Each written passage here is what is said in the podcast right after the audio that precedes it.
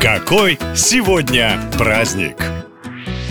25 июля в мире отмечают День беспричинности, праздник, который, несмотря на веселое название, мотивирует людей сделать что-то необычное, новое. В эту дату вам не нужен повод, чтобы купить кому-то подарок, позвонить старому другу, прийти в гости, уехать в отпуск или устроить вечеринку. Все, что хотите, можно и нужно делать просто так. День беспричинности напоминает о том, как много условий и правил люди сами создали в своей жизни. Попробуйте их нарушить, и вы увидите, как легко легко выйти из привычного круга, ведь только тот, кто мыслит креативно, спонтанно и умеет получать удовольствие от каждой минуты, обязательно добьется успеха. И другой интересный праздник в календаре называется День путешествий во времени. Научная фантастика подарила нам множество таких историй, но мало кто воспринимал их всерьез. А что если эти сюжеты на самом деле реальны и уже начали притворяться в жизнь? В 2003 году на фондовой бирже Нью-Йорка появился мужчина по имени Эндрю Карлсон. У него в кармане было всего 800 долларов. Несколько недель он играл на бирже, 126 раз вложил деньги в самые рисковые активы, и 8 сотен превратились в 350 миллионов американских денег. Конечно, везунчиком тут же заинтересовались ФБР. На допросе Эндрю заявил, что прибыл из 2256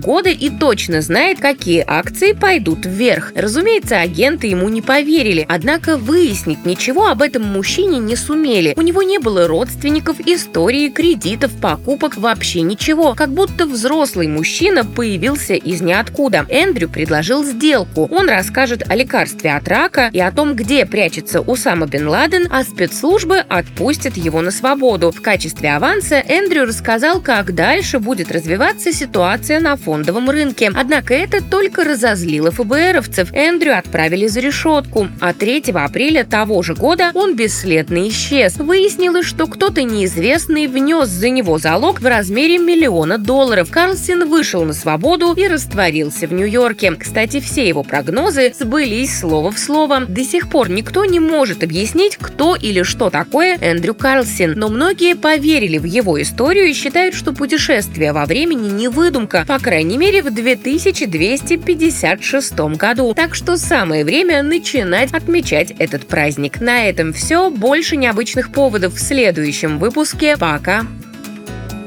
Наша лента. Коротко и ясно.